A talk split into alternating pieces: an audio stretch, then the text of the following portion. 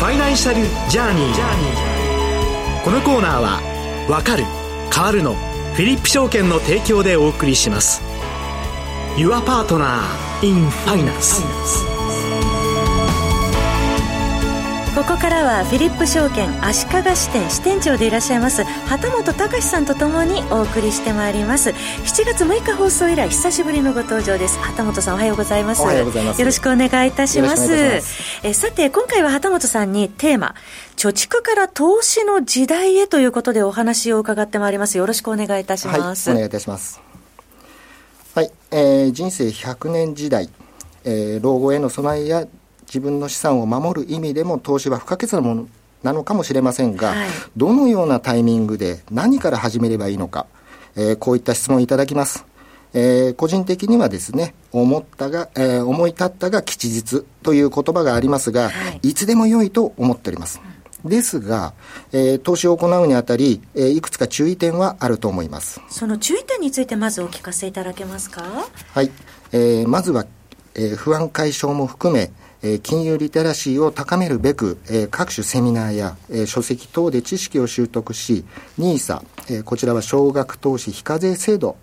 になりますがこういったものを活用しリスクを抑える投資を長期分散ほったらかしといった形で取り組んでいただければいいと思います、はい。また NISA の活用により投資で得られる利益にかかる税金が非課税になるとともに2024年からの新 NISA では非課税保有期間が無期限となり時間を味方につけ、えー長期ほったらかし投資に適した形となります。そうですね。来年24年1月から新ニーサスタートしますもんね。これまでのニーサとの違いなどについてもお聞かせいただけますか？はい、えー今年末まで活用できる、えー現行 NISA と2024年からの新 NISA とは基本的に別物とお考えください、はい。えーその違いについていくつかポイントがございます。はいはい、えーポイント1といたしましては非課税投資枠の拡大、えー現行積立 NISA40 万円一般 NISA120 万円だった年間非課税投資枠が2024年からの NISA ですと最大360円、うん、360万円までと大幅拡大されます。はいはい。えーポイント2といたしましては、現行 NISA では積み立てと一般 NISA、えーこちらは選択で併用ができませんでした。が、えー新 NISA では併用が可能となります。はいはい。えーポイント3といたしましては、非課税投資、えー非課税保有期限が無期限となりまして、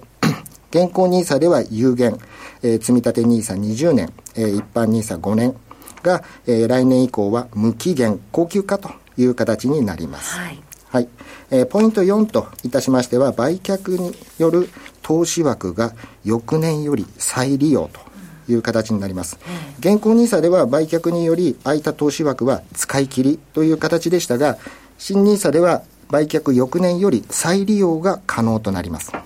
ここはポイントが高いですね。そうですねえー以上のポイントを踏まえると、はい今年の NISA 枠にて投資した積立 NISA40 万ですとか、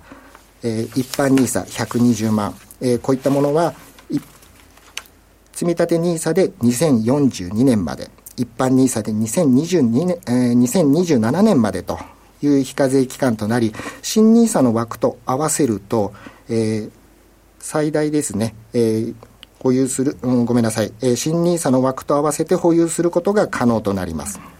えーしかし、えー現行 NISA の保有期限が来たものに関しては、はいえー保有期間の延長はありません。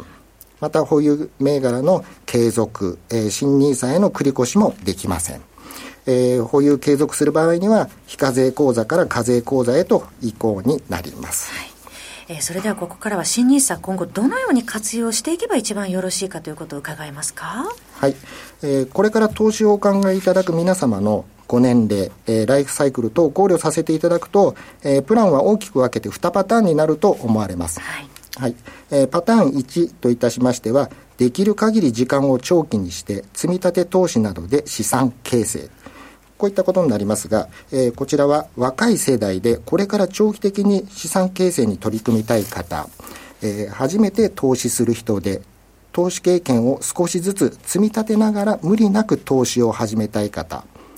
はい、えー、若い方など、えー、時間軸を長期に考え、無理なくリスクを抑えて投資していただきたいと思っております。はい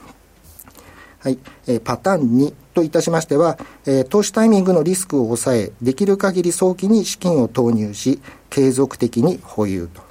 いったところになります。えー、ここに関しては、えー、退職金を受け取った方、えー、これまでの預貯金である程度まとまった資金を作られた方、え、相続、贈与、資産売却などで一時的にまとまった資金が入られた方、えー、子供さんの教育費が一段落した方、ある程度まとまった資金を有する方などが分散投資し、えー、投資可能額を最大限に活用する投資などに対応していただければというふうに思います。えー、最後に新ニーサで資産運用する上での注意点、考えておくべきポイントなどについて簡単に伺ってもよろしいでしょうか。はい。えー、こちらに関しては、えー、比較的メリットばかりですね、報道されがちといったところがありますが、いくつか注意点、えー、まあ、考慮点といいますかね、こういったところがあるように思います。はい。はい。一つ目といたしましては、えー、新 NISA では投資枠の再利用が可能となるため、投資の自由度が上がります。そのために自分自身にて投資判断いただく機会が増えることになります。えー、ポイント2といたしましては、えー、非課税投資期限が無期限となり、売却判断が難しくなる。えー、現行 NISA では有期限、え、5年という形の一般 NISA でしたが、無期限となることにより、売却判断が求められる機会が増えます。こちらに関しても、ご自身に判断が求められます。えー、きちんと相談できる金融機関が求められると思います。えー、当然ではありますが、えー、投資には元本保証はありません。えー、NISA 口座も一金融機関となりますので、えー、ご自身の大切な資金、並びに今後長期にわたりお付き合いする金融機関選びも大事になってくると思います。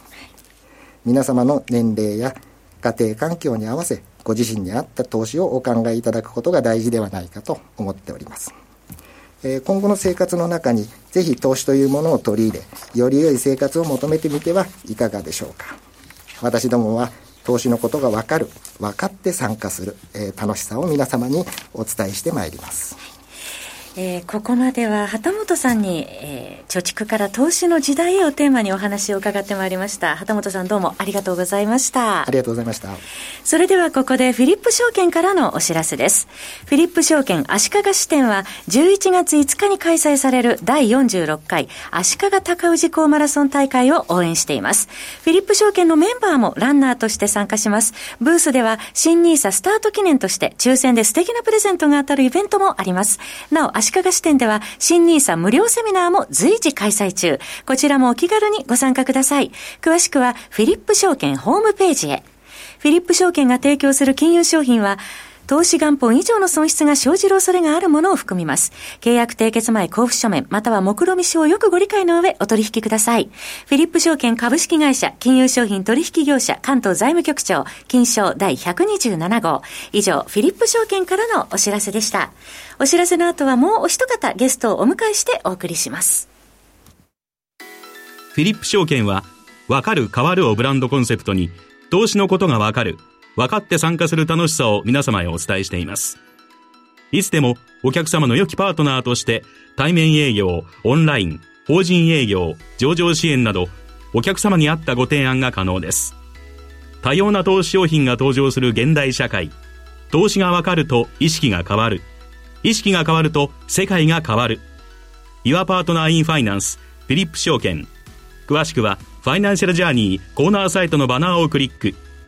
当社が提供する金融商品は価格、金利水準、為替等の変動や発行者等の信用状況等の悪化等により投資元本以上の損失が生じる恐れがあるものを含みます。契約締結前交付書面または目論見書をよくご理解の上お取引ください。フィリップ証券株式会社金融商品取引業者関東財務局長金賞第127号。えここからは、ロンドン在住の FX トレーダーでいらっしゃいます、松崎よしこさんをお迎えしてお送りします。松崎さん、おはようございます。よろしくお願いいたします。ますもうイギリスはかなり寒いんじゃないですか。めちゃくちゃ寒いです、ね、そうですよね。はい。久しぶりに、えー、お目にかかりました。よろしくお願いいたします。はい、ますさて、先週から目まぐるしいマーケットですよね。はい。はい、アメリカでは FOMC が、まあ、2回後連続で、えー、金利据え置きを決定したということですね。はい。はい、吉子さん、どうご覧になりました？えっと、あの、先週の欧州中央銀行 ECB ですね、えー、あそこがもう据え置きだったので、マーケット予想としては、さあの昨日の FMC、あと本日これからある英国中央銀行、す、べ、て数域でいくだろうということだったので予想範囲でした。はい。はいえー、その英国なんですけれども、今晩ですね、はい、えー、金融政策見通しがありますけれども、では据え置きを予想されているということですかね、はい、その背景はどういうふうに考えていらっしゃいますか、はい、あの英国は14710にあの電気・ガス代の見直しがあるんですけれども、昨年は、えー、と4月に55%、10月30%の値上げがあって、えー来月発表される10月の英国の CPI、はい、ここからその大きな値上げが全部剥げ落ちてくるんですね。えー、ですので、多分最大1.3%程度、うまくいけば4.9%ぐらいまで、インフレ率が一気に5%素通りして、下がる可能性があるのは、英国に住んでる人はみんな知ってますので、多分そこでわざわざ今、利上げする必要はもうない。ということが据え置きの一番大きな理由です。はい。その最近のイギリスの経済について、その実際ですね、あの、松崎さんもお住まいになっていて、景気後退の度合いなどはいかがでしょうか？もう言葉にできないほどきついです。あ、そうですか。今の政策金利5.25%なんですけれども、えー、個人的には大体4%に乗ったあたりからまずいなと思い始め、はい、4.5を抜けたあたりからもう、あの、確実に、その、食事を抜かなければ生活できない人たちが、今6人に1人ぐらいで、厳しいですね。厳しいです。特にお子さんのいらっしゃるご家庭は、学校給食が唯一の食事っていう、これあの日本にいるとあまり実感できないんですけれど、えー、ここはもう階級社会ですので、はい、やはり下に行けば行くほど食事を抜かなければいけない、そこまで今、もう完全社会問題になってます。はい、うん、深刻ですね。ものすごい深刻です。そういう中で、今、雇用っていうのはどういうふうになってるんですか？雇用はあのブレギジットで EU 出てから、えー、やはりあの東欧の安い賃金の方たちが皆さん出てってしまったので、えー、嫌が王でも英国の中である程度お給料を上げて、やりたくないだろうけど、やってよねっていう形をずっと続けていたので、えー、雇用はまだまだ私はタイトだと思うんですけれども、はい、最新のあの PMI が3か月続いて、はい、雇用の部分が大幅に、まあ、ある意味悪化している。はい、ですので、今後は多分失業率も上がるし、就業率は下がり、えーもしかしたらあのインフレがその意味でもその労働市場の緩みが出てくるので、その部分がある程度のインフレを抑えられるあの仕組みになってるんです、経済。なので、その意味でもちょっと来年前半ぐらいから一気に雇用も悪くなる、景気も悪くなるっていう。悲しい現実が待っているかもしれません、えー、はい、そうすると、イギリスの高い賃金上昇率もピークを打ったと見てよろしいんでしょうか、ね、私は個人的にあの先々月のところが2001年来のピークだったんですね、はい多分私もピーク打ったと思います。はあ、そうですか、はい、どうなんでしょう、その金利高による弊害っていうのは、その他どういうところにのしかかってきてるんでしょうか、今。やはり一番が住宅ローンです、はい、英国やはりあの持ち家比率が非常に高いので、えー住宅ローンで一番ひどい人は毎月の出費が18万円増って、そもそもだっていくら億ユーロもらってるのっていう感じなんですけれど、はい、平均で1万5千円から2万円、はい、これ結構大きいんですよ、毎月の話なので。ですので、その、あの、なんていうんですか、住宅ローンの期間を長くしたり、はい、その金利の部分だけをまず払ってっていう、あの、住宅ローンの種類を乗り換える、どうにかもう食いつないでいくっていう感じで今、経済回ってる感じです。うん、そういう不満っていうのは表に出てきてないんです出てきてます、出てきてます。ものすごく出てきてます。ただやはりあの金利上げなければ、インフレが抑えられないっていうのも、さすがみんな分かっているので、えー、まあ、ただしあの今の財政は拡大、日本と違って財政今拡大できる状態じゃないので、はい。まあ、苦しい人たちは苦しいまま終わっていくっていう、でもこれも本当に悪い言い方すれば階級制度の、うん。なのでもうみんなわきまえてしまって、まあいけないんでしょうけれども、えー、わきまえているっていう感じです。うん、政治への催促っていうのも結構出てますでしょうね。出てますね。うん、ただあの、まあ、日本のことを言うのもあれなんですけど、今は財政拡大する時期ではないので、はい、世界で多分日本だけだと思います、先進国で今、減税っていうのが出せるところは。で、英国一応来年総選挙なんですけれども、はい、それでも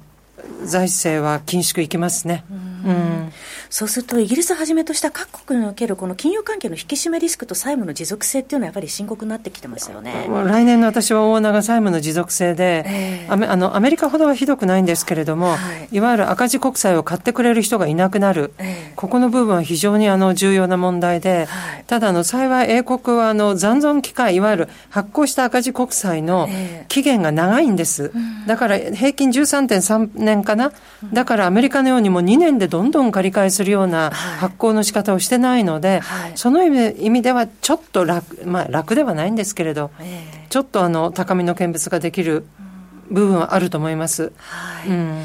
えさて、今晩は、えー、21時ですね。そうです。金政策決定会合、まあ、議事要旨が出てきて、ベイリー中銀の総裁の発言も今日はそうなんです。3か月に一度のマクロ経済予想が出ますので、はい、まあ、総裁と副総裁の記者会見が続きます、はい、あのインフレ水準、事実上引き上げるっていうふうに見られてますけど、市場ではどうでしょうかね？いやあの多分2024年ぐらいは引き上げたとしても、えー最終的には来年はもうどこが一番最初に利下げをするか、その競争だと思うので、はい、その意味ではあの無理して5.25まで上げたっていうのは、多分のりしろを大きく取っときたかったと思うんですね、いざという危機のために。はい、まあ、その意味では私は意外とイギリスが一番最初に利下げに動くような、あの不安感はあります、それだけ今、きついので。はい、そうしますと、その通貨、ポンドに対してですね、影響ですね、どういうふうに今後、展望を見てらっしゃいますか？しばらくはあのちょっと売り先行でいくと思うんですけれども、はい、これがあのマーケットの面白いところで、織り込み済みっていうの